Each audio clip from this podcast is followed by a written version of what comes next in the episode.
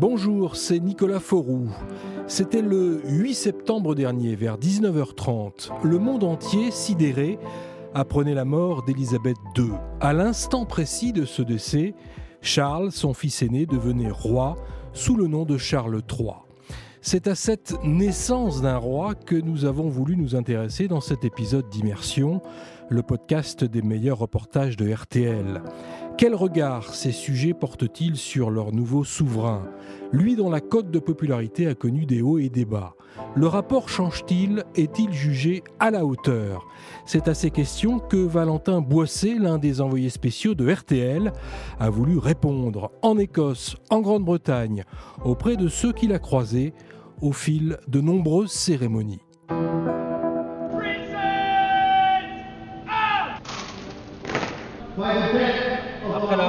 Notre reine, par la grâce de Dieu, nous reconnaissons comme unique souverain Sa Majesté qui portera le nom de Charles III.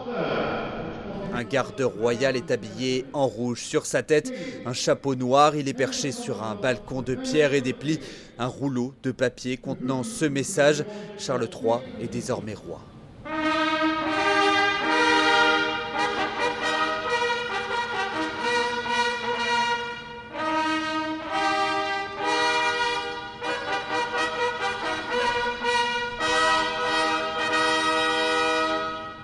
Cette scène, nous l'avons vécue à Édimbourg, en Écosse, mais elle s'est reproduite des dizaines de fois sur les places publiques des villes du Royaume-Uni. Devant nous, il y avait alors des dizaines de milliers de personnes. Je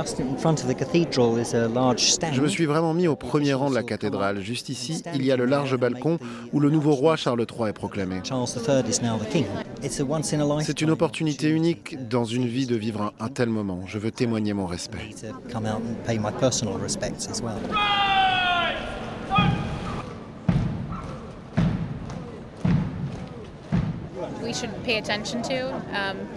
On devrait s'intéresser à ce qui se passe. Bien sûr qu'on doit se sentir honoré de vivre un tel moment, mais il va y avoir de gros changements maintenant. Qu'est-ce qui va se passer? Ça va être un moment de réflexion après le règne d'Elisabeth II. Ça me fascine de voir la réaction des gens. J'ai du mal à cerner ce qui va se passer à Buckingham Palace dans les jours suivants et après. Va-t-on rester un bloc? À quelques mètres de notre emplacement, un groupe va huer la proclamation. Lorsque God Save the King résonne pour la première fois, un homme crie non. Il est alors arrêté sous nos yeux par la police écossaise.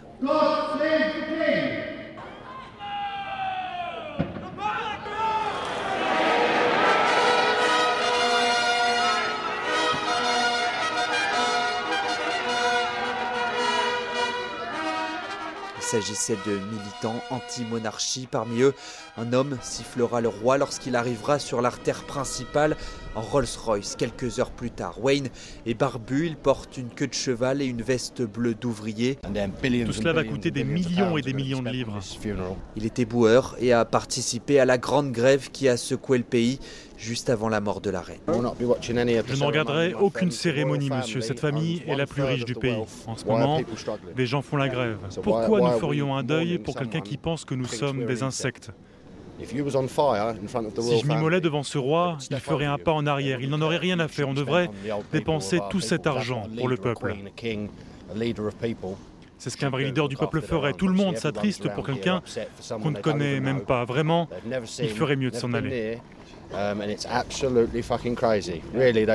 Wayne veut abolir la monarchie. Ce discours peut paraître surprenant tant la ferveur s'est étalée sur les télés, sur les radios après la mort de la reine. Mais en réalité, en discutant avec ceux qui viennent rendre hommage à Elisabeth II, ils sont nombreux à avouer qu'il n'y aura plus la même ferveur dans les mois qui arrivent.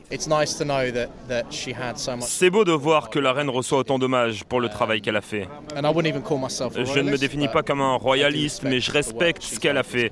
Je crois que la transition est naturelle. Il a vécu dans l'ombre de sa mère pendant longtemps, mais on va attendre des choses de lui. Qu'il mette autant de cœur à l'ouvrage que sa mère. C'est légitime d'attendre ça de lui. On espère qu'il va continuer. Le corps de la reine a été exposé plusieurs jours à plusieurs endroits. Nous sommes allés le voir dans la cathédrale Saint-Gilles d'Édimbourg, enveloppé dans un drapeau jaune et rouge surmonté d'une couronne de fleurs. Seules quelques secondes sont autorisées dans l'enceinte, mais elles bouleversent souvent ces Britanniques à la sortie.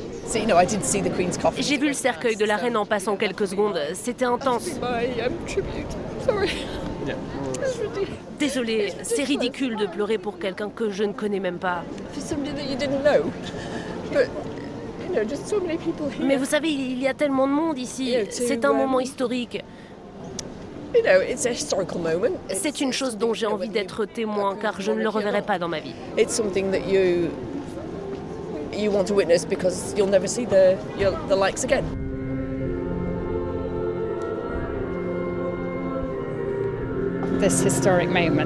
C'est un moment historique, ça arrive tellement rarement de vivre ça. C'était le plus long règne dans ce pays. Charles est roi maintenant, mais mon Dieu, Charles a plus de 70 ans. Ce sera différent à l'avenir. Ces mots résonnent presque systématiquement. Charles III devra donc faire ses preuves. Certains considèrent que la monarchie mourra avec Élisabeth II.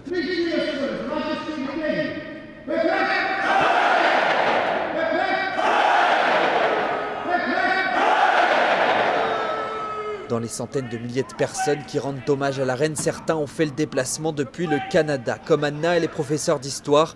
Ces funérailles sont pour elle un moment charnière de l'histoire mondiale. Je vis en fait dans un pays colonisé par cette monarchie.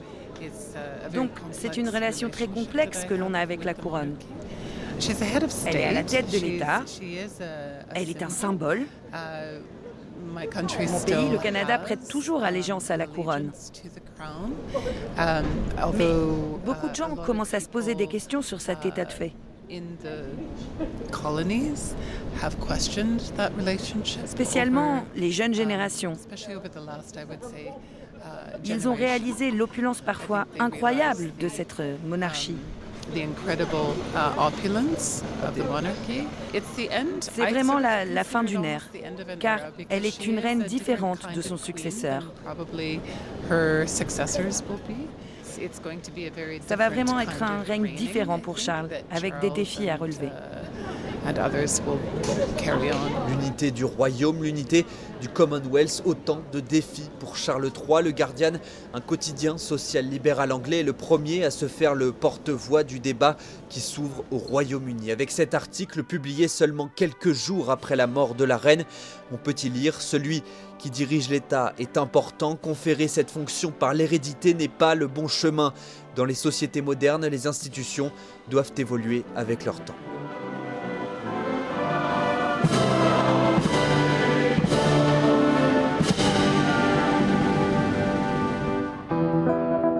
Merci d'avoir écouté cet épisode d'Immersion, le podcast des reportages de RTL. Si vous avez aimé, n'hésitez pas à en parler autour de vous, à nous laisser un commentaire ou une étoile et retrouvez tous les épisodes sur l'application RTL, rtl.fr et sur toutes les plateformes partenaires. À très vite.